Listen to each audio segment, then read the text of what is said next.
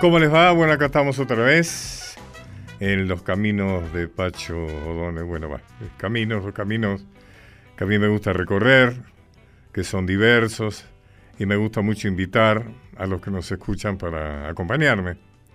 Y bueno, y vamos a empezar hoy hablando con un eh, personaje muy interesante que es el doctor Julio César Crivelli.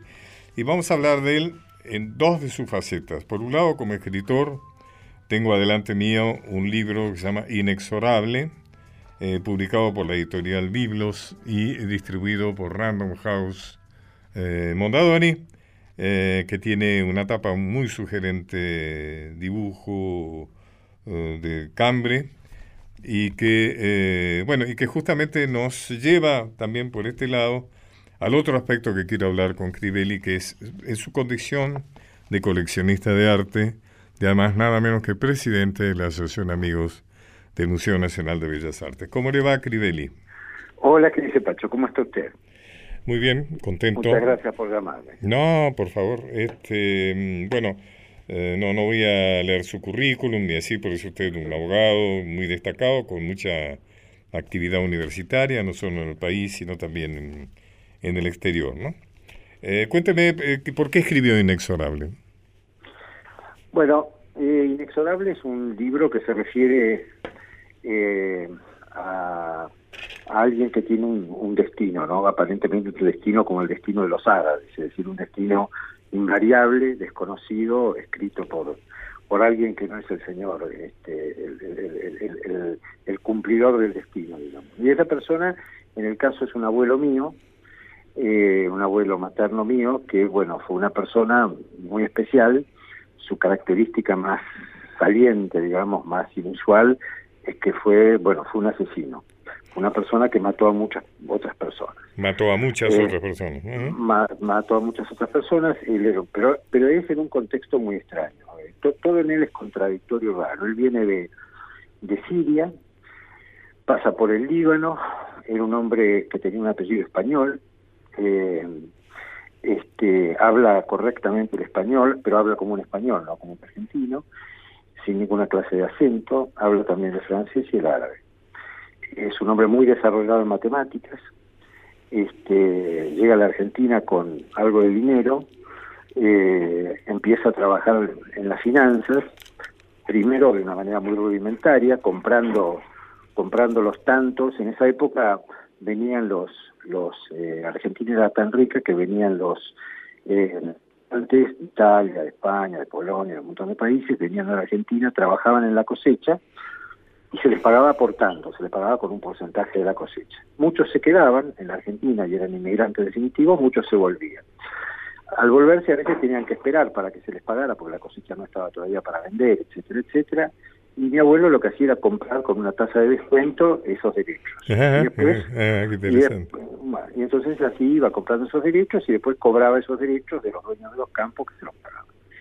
Este, y así fue haciendo una fortuna, después se convirtió en un prestamista ya más desarrollado, con hipoteca, y finalmente hizo un banco, este, que se llamaba el Banco de Tandil, es un banco que operó desde 1915 hasta 1929, prosperó mucho, creció mucho, en el medio de eso él tuvo, digamos, acciones muy violentas contra sus deudores, contra, fue un hombre muy involucrado financieramente en la política, apoyó mucho a los radicales, eso también lo llevó a, a varios crímenes, la política era muy violenta en aquella época, tuvo un enfrentamiento histórico con la Liga Patriótica, este, o sea, en la Liga Patriótica entró en Tandil y entonces empezó a hacer una... Digamos que la Liga Patriótica era un movimiento de ultraderecha. Era un movimiento de ultraderecha. Fascista, que, perseguía... Exactamente, totalmente fascista. En el nacimiento del fascismo este, nace también la Liga Patriótica, ya por 1920, se desarrolla durante muchos años y llega a Tandil en 1925, por ahí.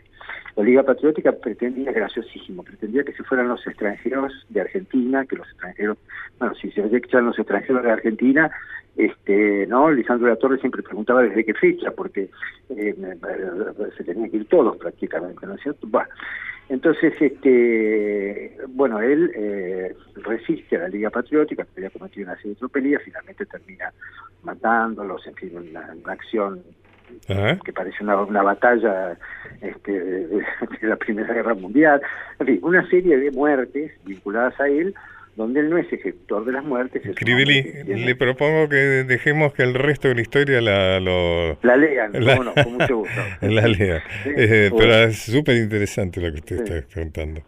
Eh, tiene usted un buen material para, para brevar era chiquito no sabía nada y lo descubrí cuando tenía 13 años. Bueno, Qué bueno. así que ahí termina. ¿eh? usted conoce, sabe mucho de arte, es presidente nada menos que la Asociación de, de, Bellas Amigos de Bellas Artes. Sí. Em, ¿Qué pasa con el mercado de arte argentino en este momento?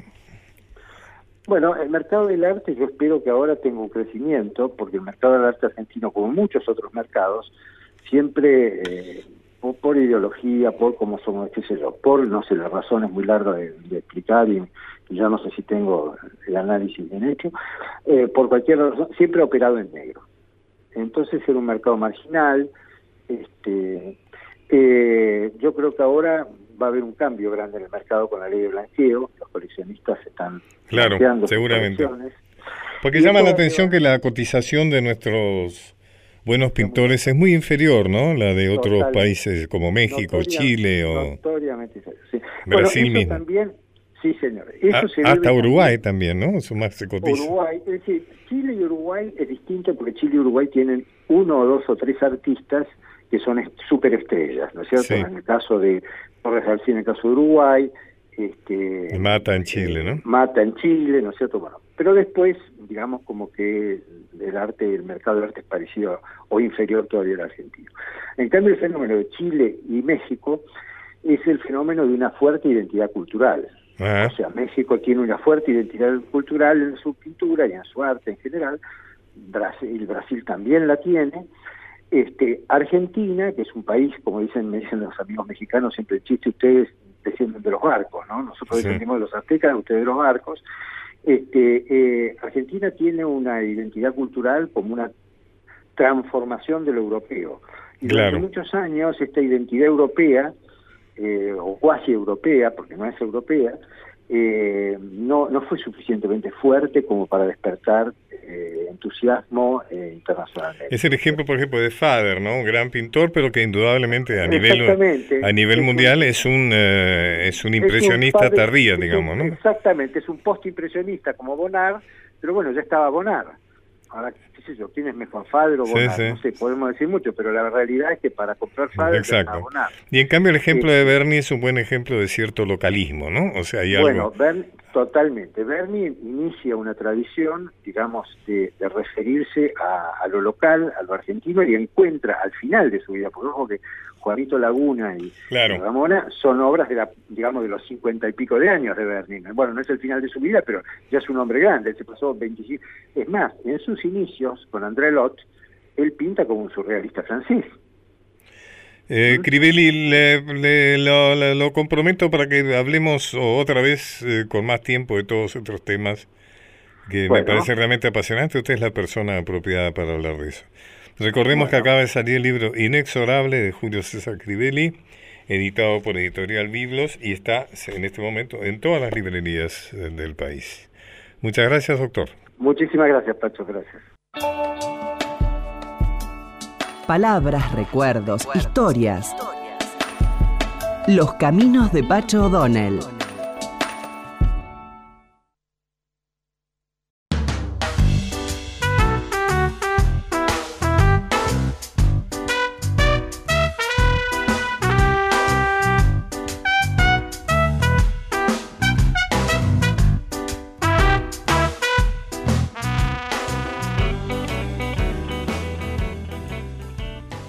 El 23 de septiembre de 1973 murió Pablo Neruda, el gran poeta chileno. Y voy a hablar con alguien que lo conoció, que lo conoció personalmente, inclusive convivió con él, pero además es otro gran poeta y, nos puede hablar de, de, la poesía de Neruda. Horacio, Horacio Salas, ¿cómo estás Horacio? ¿Cómo estás Facho? ¿Cómo andás de salud? Bien, por suerte, mucho mejor. Me dijeron que andás mucho mejor, sí. Mucho mejor, sí. Ah, ya puedo caminar bien. Ah, bueno. Ah, bueno. Se No cambió la- trechos demasiado largos, pero unas cuantas cuadras. Ah, bueno, te cambió la voz también. Sí, sí, totalmente. Escuchame, Horacito, hablame de... El alma. Háblame de Neruda. Bueno, Neruda eh, no solo es el más grande poeta chileno, eh, sino es uno de los grandes poetas que tuvo el castellano. Eh, si el siglo XX eh, fue sin duda, buena parte del siglo XX fue para el castellano de Pablo Neruda. Tuve la suerte de estar eh, dos veces con él, pero largo tiempo. Una vez estuve casi 10 días en Isla Negra, invitado por Neruda, que no quería ver a ningún periodista, que no quería ver a nada, pero a través de eh, una amiga común que fue secretaria de Margarita Aguirre, que fue secretaria de Pablo Neruda, ella me dijo, no te preocupes, yo hablo con Pablito y te atiende. Pero Pablito no solo me atendió, sino que me dijo, bueno, vengas el domingo y bueno, y, eh, comimos, etcétera, perfecto a la mañana. Y después eh, Neruda dijo, yo no pierdo nunca mi siesta. Y se despertó como a las siete menos cuarto. Yo estaba desesperado en ese momento porque digo, bueno, perdí la nota, ¿no?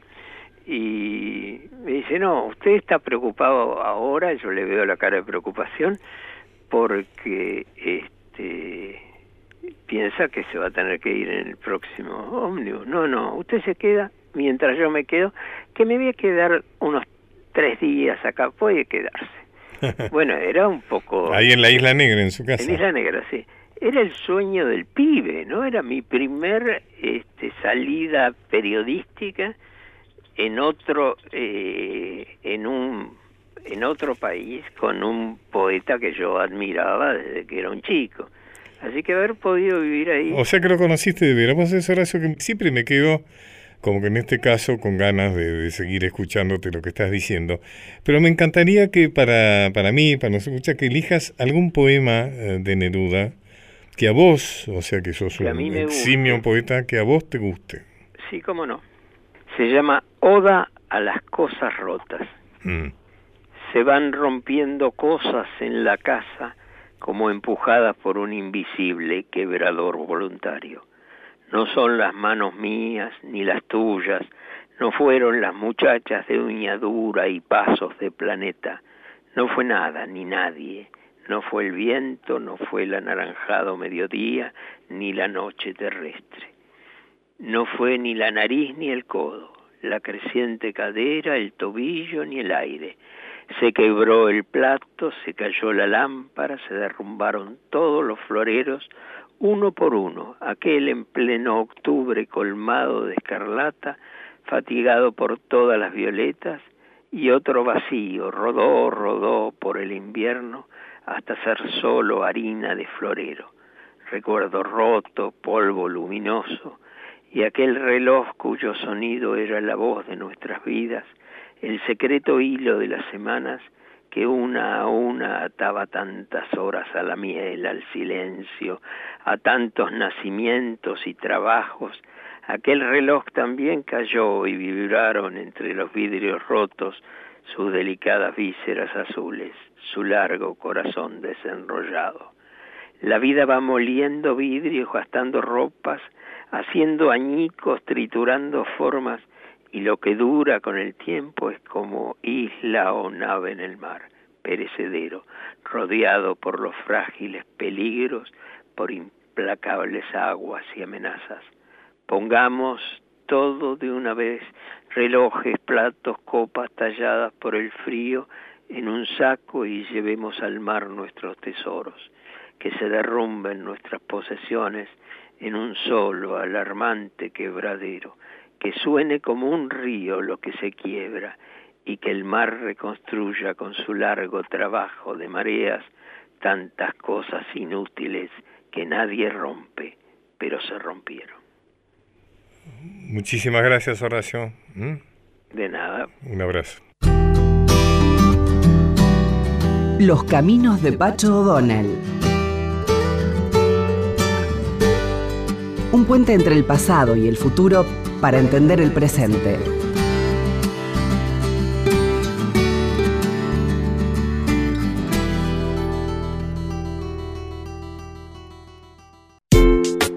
Hace un alto y disfruta del paisaje.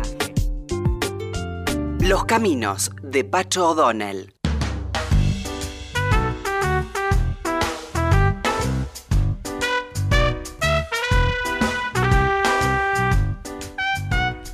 Tenemos la muy honrosa visita de una escritora guatemalteca. Vamos a hablar de su libro, un libro que se llama Mi vida en primaveras, que está unos días entre nosotros. Para medida que vayamos hablando con ellos, ustedes se van a encontrar con la sorpresa de descubrir cuál es la importancia que tiene Mirna Torres, en realidad su nombre completo es Mirna Torres Rivas, en la vida de un personaje muy importante argentino.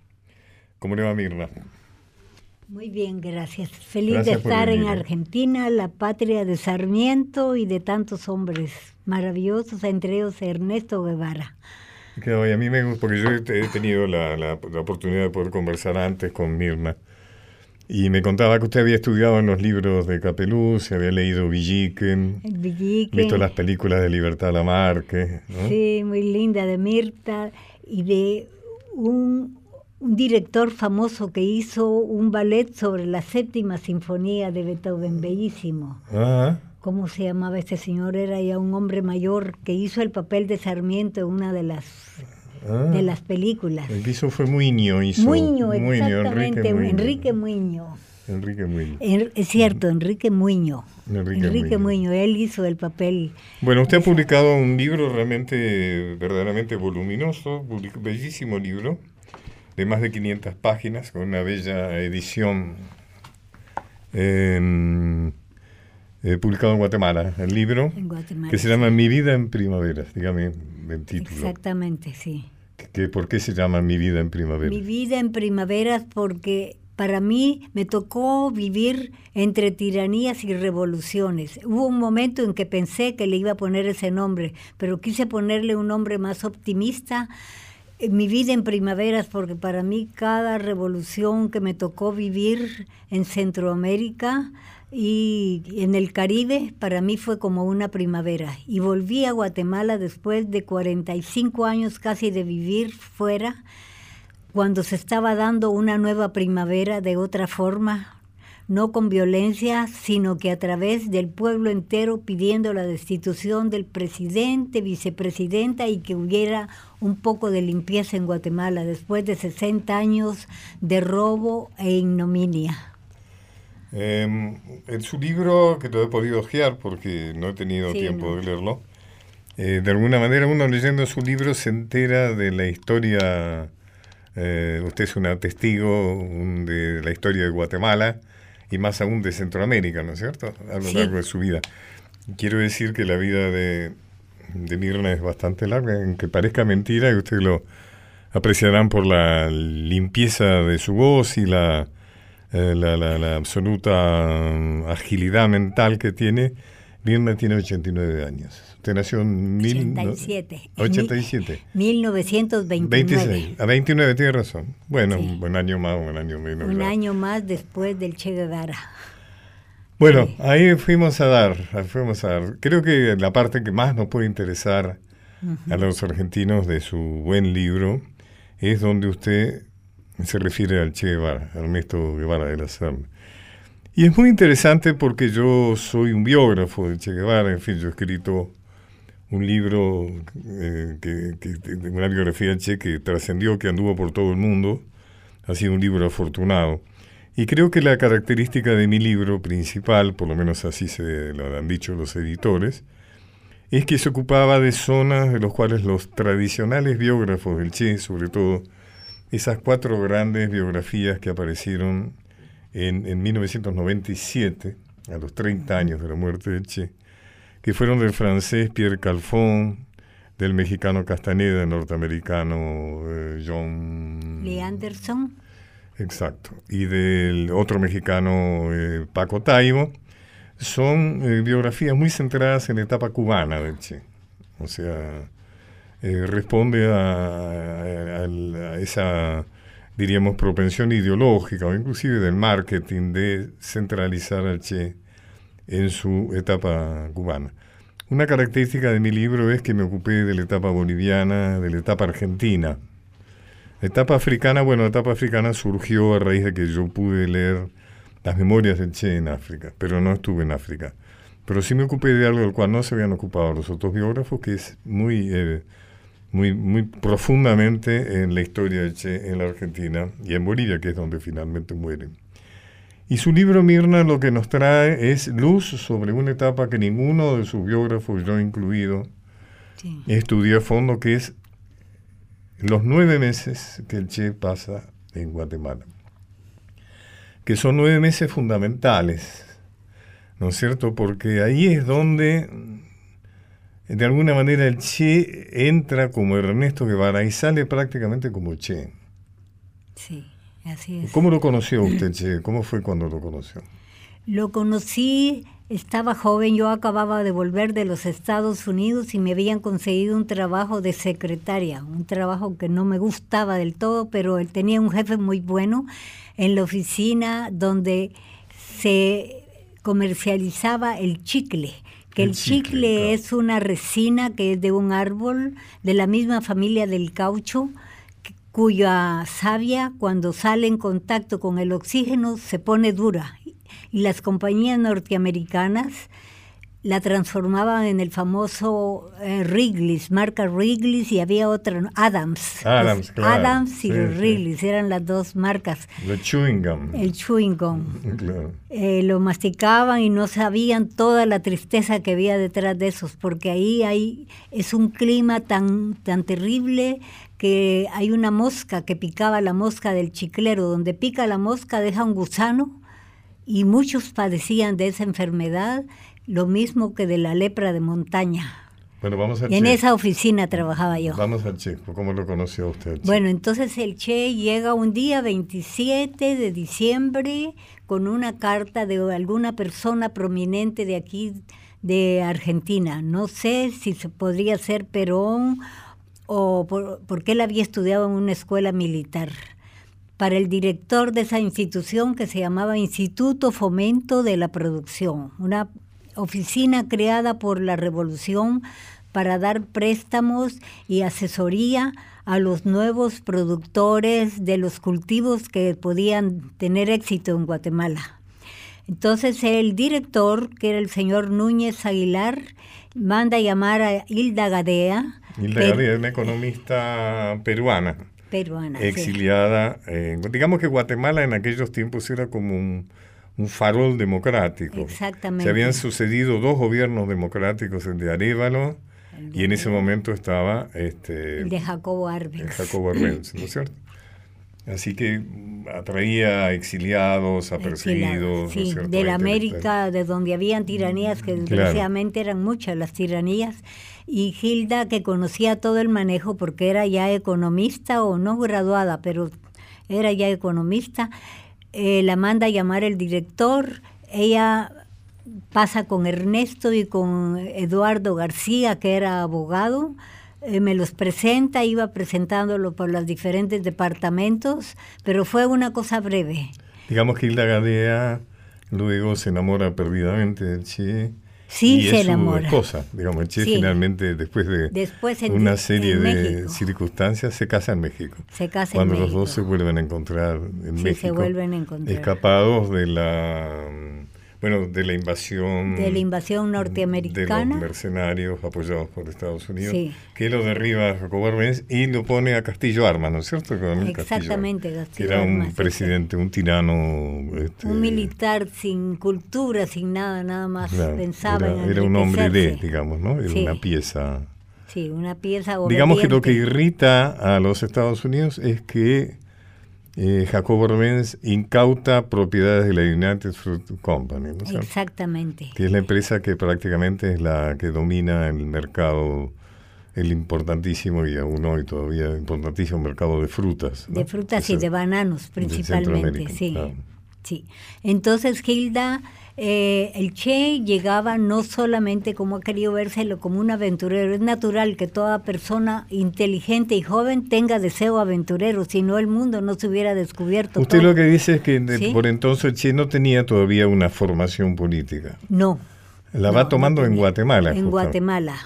Y eso es interesante. Esos nueve meses parecieran los meses que él estuvo en el útero de la revolución y de ahí salió Ahí. exactamente como ya un revolucionario sabiendo qué era lo que quería y donde había estudiado por primera vez el marxismo. No sé si ya en, aquí en Argentina habría tenido algunos libros, pero no. No, no. no. Bueno, él, él estaba en la Facultad de Medicina de la Universidad de Buenos Aires, Sí. que había, había conocido una persona que era Tita Infante, que tenía una militancia Sí, Tita Infante, universitaria. sí.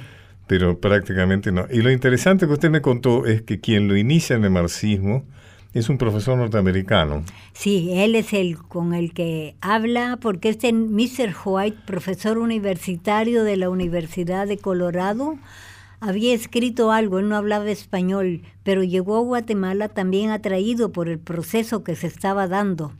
Y él vaticinaba, decía que él veía que algo grave iba a pasar en Guatemala. Nos lo decía a pesar de todo eso, nosotros creíamos de que tal vez él exageraba, pero fue el libro que él escribió y quería que Hilda y Ernesto se lo tradujeran. Ah, oye, ahí se debe haber sido. sí, claro. sí, entonces una hubo en de- un momento en que los invitó a que vivieran en su casa, que él les pagaba todo, pero Hilda iba a ser la cocinera y muy vivamente y tuvo toda la razón, dijo yo voy a ser la cocinera, el che con asma. Claro. Sí. Digamos que eh, Y este, el eh, intelectual. Hilda fue como el ángel protector del Che, ¿no? Sí, es cierto. Porque Jul- vivió en su casa y le cuidaba los... No, no vivió en su Ah, no vivió en su casa. No, Ah. no, no, no, no, no. Hilda nada más le presentó muchas personas importantes de Guatemala, entre ellas le presenta a mi padre, Su padre era una figura nicaragüense. sí, nicaragüense. Que había también eh, había buscado tranquilidad en Guatemala. Bueno, sí, y además había ayudado en gran parte al derrocamiento del tirano Jorge Ubico, que era un militar, porque Jorge mi Ubico, padre claro. era maestro. Terrible, ¿no? Un tirano Terrible, sí fue horrible, horrible. Un hombre que... Y entonces el Che le quería conocer a su padre y fue eh, iba a las reuniones que se hacían en su casa, es decir, en la, casa, de su padre, decir, su sí, casa. en la casa de... De ahí mi se padre. produce un hecho fundamental. Sí, porque ahí padre, mi padre le habla mucho del antiimperialismo, ya papá sabía bastante de Sandino, que dichosamente Ernesto le menciona en esa reunión que hubo en la casa, le habla de un poema de Gabriela Mistral a Sandino, y papá lo va a buscar, pero en ese momento entre sus papeles encuentra un periódico Ariel, el nombre, entonces el Che dice Ariel, y mi papá le explica, es un hondureño admirador de el autor de, del Ariel argentino, quien estuvo viviendo acá en Centroamérica y tenía con el mismo sentimiento y por eso le habían puesto ese periódico. El tema que Che suele ir a su casa. Sí, llega Y ahí se produce el encuentro históricamente importantísimo en la vida del Che, Sí. y es que conoce a los cubanos, Sí, a los primeros cubanos. a los primeros cubanos que tenían unos tres meses de haber llegado de Cuba después de participar en la toma del cuartel Bayamo. De Bayamo, si muchos dicen Sí. que es de la Moncada, no. No. Ellos participaron en la toma del, de- bueno, en el fracaso de la toma del Bayamo. De Bayamo. Sí, los dos cuarteles en ese momento fue un fracaso. Y Fidel y Raúl, los otros habían eh, sido en el Moncada y él en Bayamo. Y que entre los cubanos hay uno que Che llega a querer mucho, ¿no? Que es eh, Nico López. Nico López, sí, que era el, el tal vez el más vehemente, a pesar que tenía, no tenía eh, una gran cultura política, pero sí la sentía porque había sido jefe de los estibadores en el puerto de La Habana Ah. y tenía una militancia ya en la juventud socialista, donde había conocido a Raúl Castro. Se dice que fue él el que lo bautiza como Che. Sí, pero eso no es cierto. No es cierto. No, eso no es cierto. Todos en Guatemala la palabra che era conocida porque habían llegado músicos. Eh, eh, Raúl Iriarte con una orquesta que no De tenía tango, ¿no? mucho, De sí, tango, de claro. tango. Uy, que todo el mundo vamos a ver al Che Raúl y las películas Y le decían el argentinas. Che, el Che. El Che, sí. Entonces el Che, como con los argentinos, decía el Che Mirna, Che Gilda, así. Para los cubanos, fue novedoso oír esa palabra. Claro, me por ahí fue que, que Sí, Nico sí. exportó la Exportó palabra. ¿no? la palabra. La llevó a Sí. Cuba, digamos. ¿no? Cuando ya llega a México, habla de un argentino, el Che.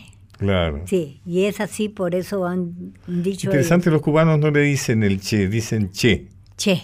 Sí, O sea, sin el eh, que nosotros le decimos el che, no, El ellos che, dicen sí. che. Por Ellos ejemplo, dicen che. fue o che vino, ¿no? O che, exactamente. sí, che, usted ve esa algo diferencia, sí. La cuestión es que eh, en, tren- en tren de bautismos, hoy hay una refinería de petróleo, ¿no es cierto?, en Cuba que se llama Nico López. López, la Texaco, que era la más moderna cuando triunfa la Claro. revolución, Digamos que Nico López muere en el desembarco del Granma. muere en el desembarco. Era muy alto, delgado, que un nicaragüense le puso eh, la jirafa. La jirafa. La, mm. jira- la jirafa cubana, le, porque era muy alto, Ñico, muy joven también. Usted me contó que se juntó con el Che para tratar de ganar unos pesos. Sí, Ñico, como todos estaban en una mala situación, excepto un cubano que recibía 100 dólares. 100 dólares en aquella época, Armando Arencibia le daba, ayudaba a Ñico. Pero bueno, el Che no pedía ayuda a su familia, a nadie. Y, y a Ñico se le ocurre ponerle una iluminación al Cristo de Esquipulas, que es un santo muy venerado en Guatemala. De Esquipulas, sí, un Cristo negro. Porque ellos lo habían hecho eso mismo con la Virgen de la Caridad del Cobre en Cuba y creyó que en Guatemala tendría éxito, lo mandó a hacer con un carpintero, con electricistas y salieron a vender a las calles de Guatemala. Pero el Che, me imagino, no estaba tan convencido. No, me lo imagino al Che vendiendo Cristo. Cristo de Esquipulas, sí. Sí, él lo pone no en su diario. ¿no? No No, no, le daba para comer, entonces sí. no fue una empresa exitosa. Sí, ahí tuvo varios pequeños trabajitos. Habla él, en un libro hecho por un boliviano, habla que él trabajó de pintor con un argentino, que no sé quién sería ese Ajá. argentino que Él trabajó sabe. de fotógrafo en México. también, Sí, en México ya fue a la fotografía y Sí, añoró el mucho cuando dejó la sí. fotografía, porque era Que- que dinero sea, hablando seguro. justamente del libro de Mirna Rivas, Sí. Mirna Torres, perdón, Torres Rivas, cual estoy hablando, ella destina mm, muchas páginas a describir la estancia a partir de la 281, eh, la estancia del Che en Guatemala. Y usted eh, me, contó, y está en su libro, algunas anécdotas muy iluminadoras, ¿no es cierto?, del Che, por ejemplo, que en Guatemala el Che aprenda a manejar una ametralladora. Así, cuando ya, cuando ya empieza la invasión de los mercenarios que entran por el oriente de Guatemala, entonces en la ciudad se toman ciertas medidas. Primero, se fundan dos grupos que iban, se supone iban a combatir, uno formado por obreros y campesinos y el otro por estudiantes.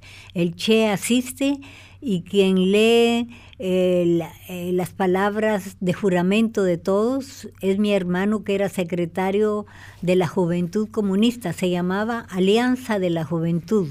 Ya el Che con ese puesto, entonces eh, cuando se trataba de hacer guardia, porque los aviones norteamericanos llegaron a bombardear Guatemala, mataron a una niña y a otras personas más, tanto que el Che lo refleja en su diario y él lo mandan a hacer guardia, pero como al entregarle el cambio de guardia tenía que hacerlo con una ametralladora, no sé qué marca sería, alguna ametralladora gringa, y quien le da un ligero entrenamiento es un nicaragüense que se llamaba Rodolfo Romero, se llama porque vive todavía. Extraordinaria su memoria, Sí. ¿no? ¿Usted se acuerda del Sí. nombre del nicaragüense que le enseña Sí, es que después... a manejar una ametralladora? Porque ese nicaragüense, le voy a contar, más tarde, años más tarde, cuando triunfa la revolución cubana, se hizo muy amigo de Tamara Bunke Bider Ah, y fue novio de ella.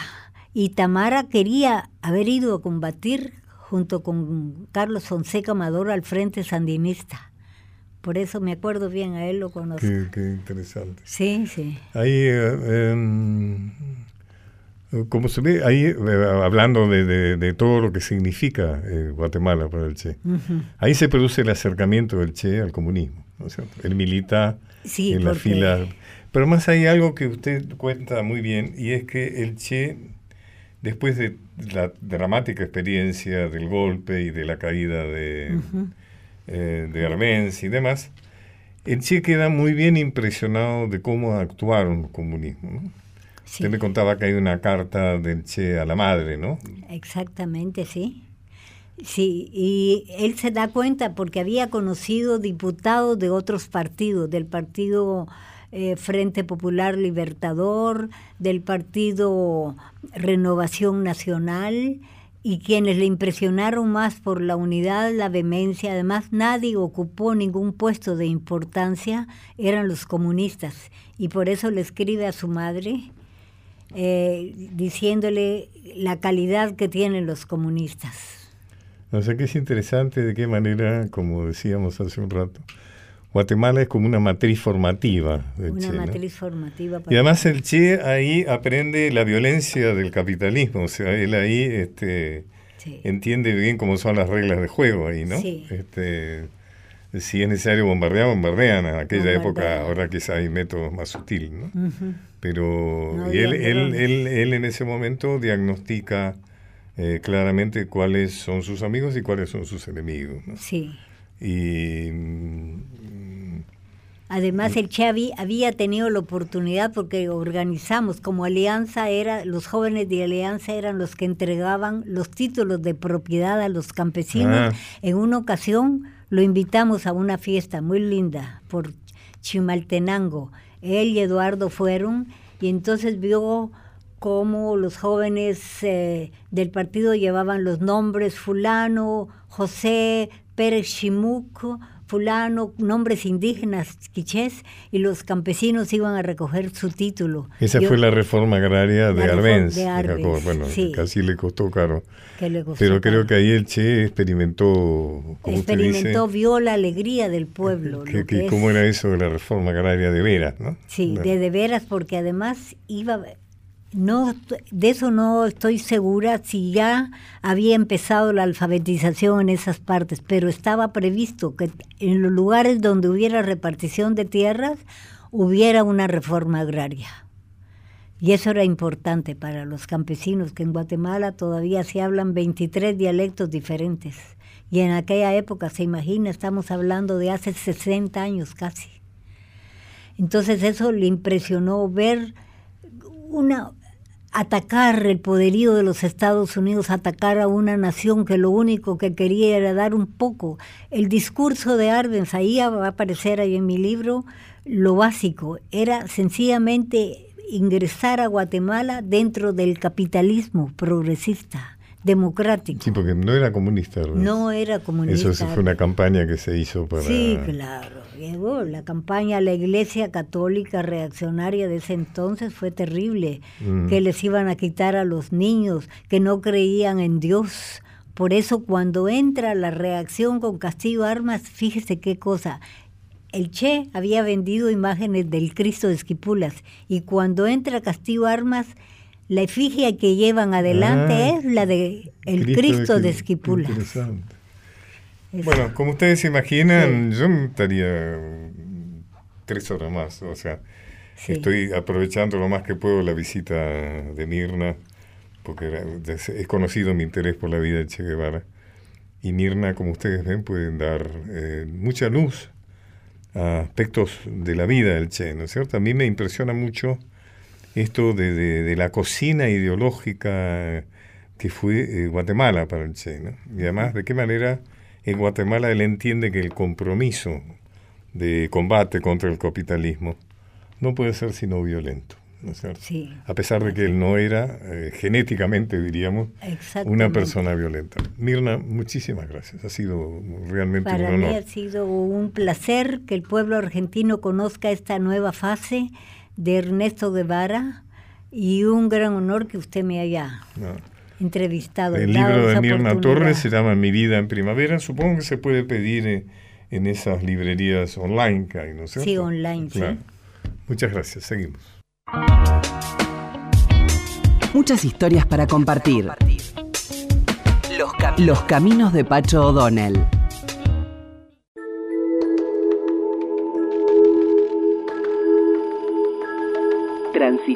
Transitando por, nuestra historia. Los caminos de Pacho O'Donnell.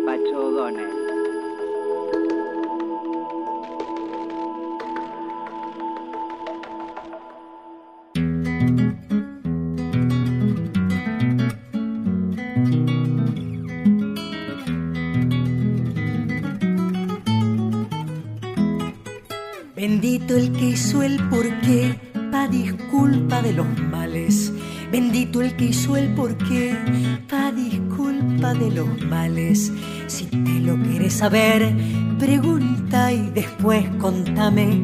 Porque tengo razón, que no tengo razón, que me falta un ojal, que me sobra un botón. Porque sí, porque estoy, porque no, que me voy, porque soy, porque doy, porque fui.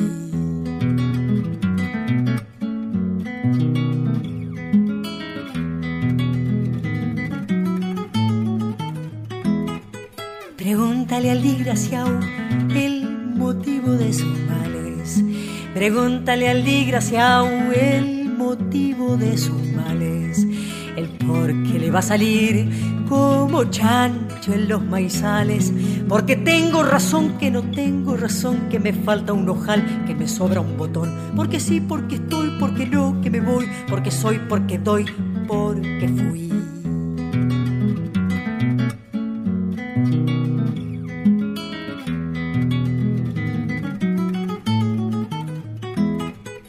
Anda y decile al patrón porque no te da el aumento. Anda y decile al patrón porque no te da el aumento. La pucha si lo ha estudiado que hasta te larga contento. Porque tengo razón que no tengo razón, que me falta un ojal, que me sobra un botón. Porque sí, porque estoy, porque no, que me voy, porque soy, porque doy, porque fui. Bueno, asistido por Matías Arreceigor en la operación técnica y en la producción de Micaela Polak. Aquí estoy con Casiana Torres, que nos ha hecho el honor de venir a- al estudio. ¿Qué tal, Casiana? ¿Cómo le va? ¿Qué tal, Pacho? Bueno, muchas gracias por la invitación, honrada yo de poder estar aquí. Por favor, eh, la he escuchado varias veces, inclusive eh, tengo entendido que Mercedes Sosa tenía alguna debilidad por usted, ¿no? bueno, la conocí ya en, su, en sus últimos años y en un acercamiento despacito y genuino cantábamos ahí, musitamos algunas cosas Porque en su llegaron a casa. presentarse juntas. ¿no? Sí, sí, ella me invitó a cantar una canción eh, en, en la sala Miguel Hernández, ahí en la Feria del Libro, así que cantamos Corazón Libre, una canción muy hermosa de Rafael Amor, y ese momento, bueno, quedará guardado para siempre, ¿no? Pero a veces eh, eh, tuve la oportunidad de estar en su casa y, y- y sonó una guitarra y, y ahí musitamos ¿Ah, sí? algunas canciones, ¿no? Sí. Escuchamos recién eh, el porqué, una chamarrita. ¿De quién es? De José Larralde. José Larrande, claro. Sí. Este corazón de la tierra, bueno, yo soy fueguina y entonces un poco ubica a la isla de Tierra del Fuego como en un corazón imaginario de América, ¿no? Con esa, con esa eh, eh, real geografía de que hay 4.000 kilómetros de Tierra del Fuego a Jujuy y 4.000 de Tierra del Fuego a la Antártida, ¿no? Entonces hay como un corazón ahí latiendo en esa isla tan misteriosa. ¿Hasta qué, ¿Hasta qué edad vivió usted ahí? Eh, hasta los 19 años. 19, ajá. 19, 20 años me vine para aquí, en la época de estudiar y, y de ver un poco qué iba a ser de mi camino. Así que bueno, hace bastante que ando por aquí. Eh, usted va a presentar al Corazón de la Tierra el jueves 13 de octubre. Después lo vamos a repetir al final. A las 21 horas en Hasta el Trilce, hasta donde se presentan cosas muy interesantes. ¿no? La verdad que sí. En masa 177. Eh, vamos a escuchar otra cosa. Vamos a escuchar Cambicho de Liberal, ¿le parece bien? Me parece genial. Con, Llámame. ¿De quién es? es de Choni Andriani, un, un chaqueño, autor de algunas canciones muy hermosas. Y en la música Tito Gómez, un mercedeño de Corrientes, y con el acordeón maravilloso de este amigo querido que se nos ha ido hace poquito, Nini Flores, ¿no? Ah, un sí, grande. ¿Cómo no?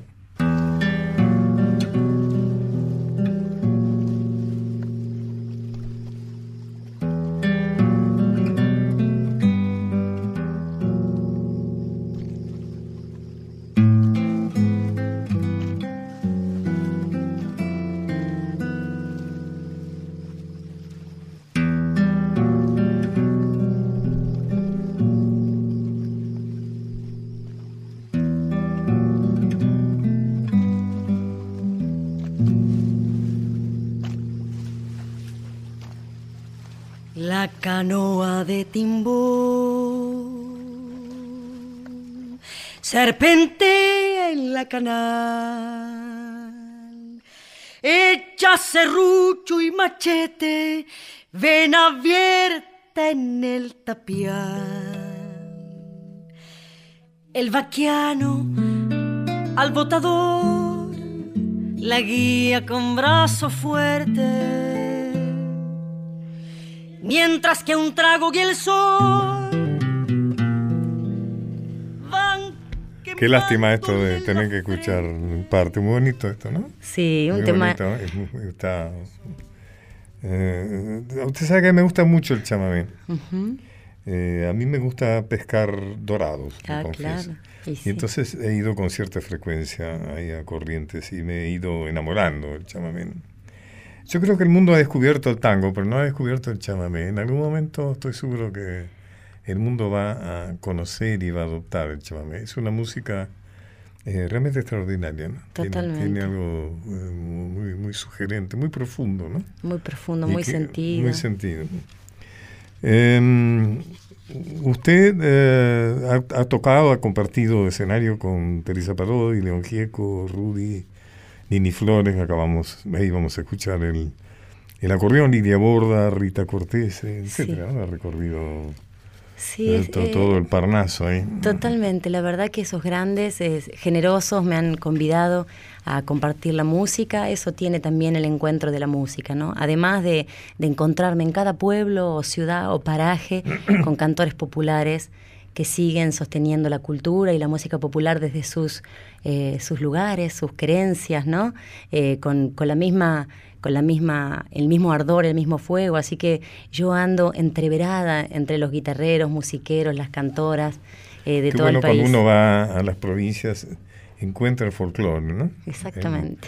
No, no es fácil encontrarlo en la capital, ¿no? Pero en las provincias, afortunadamente, Exactamente, Ah, vivo ahí, vivo ese poeta eh, haciendo su arte, esa cantora, esa guitarra pulsada en la pampa, no sé, eh, realmente eh, la música argentina es tan profunda y tan hermosa, bueno, ni hablar del chamamé, mi madre es chaqueña, así que tengo debilidad Ah, por, el, una, por el pesar- ch- por el una chamamé. fueguina que puede tocar.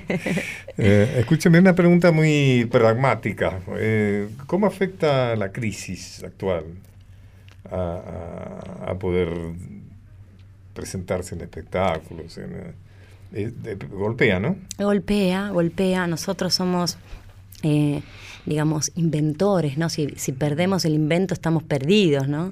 Entonces inventamos, nos juntamos con, con músicos que, con los que sabemos que tenemos la misma identidad, la misma fe, la misma solidaridad, la misma hermandad, que es una palabra que muchos usan, pero que pocos, ¿no? Eh, realmente eh, son. Así que nos juntamos, hacemos ciclos, hacemos juntadas, combinamos y, y tratamos de convidar al público a que se anime a salir a, a- a pagar una entrada, tal vez, y, y digamos, y que no pierda ese ejercicio de, de que nosotros también tenemos que poner el pan en la mesa, ¿no? Entonces eh, tratamos de, de seducir a, a la gente que salga, por ahí sale menos, entonces estamos haciendo combinaciones permanentes y ayudándonos entre nosotros a armar una red independiente y seguir adelante, ¿no? Y seguir... El jueves 13 de octubre se presenta Casiana Torres en Hasta Trilce.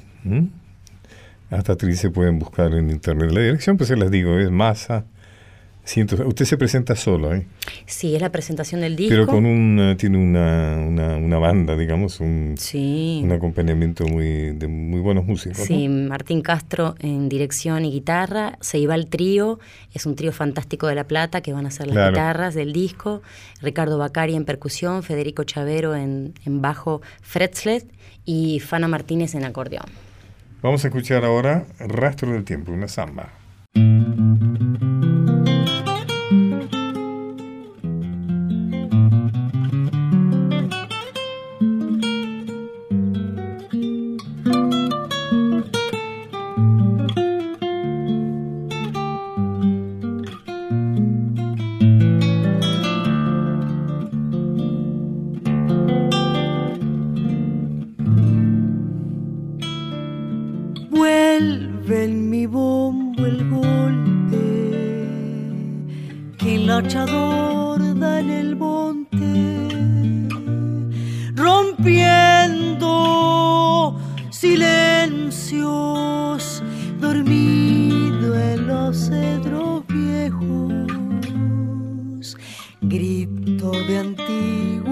Puesteros, reverdeciendo en el tiempo,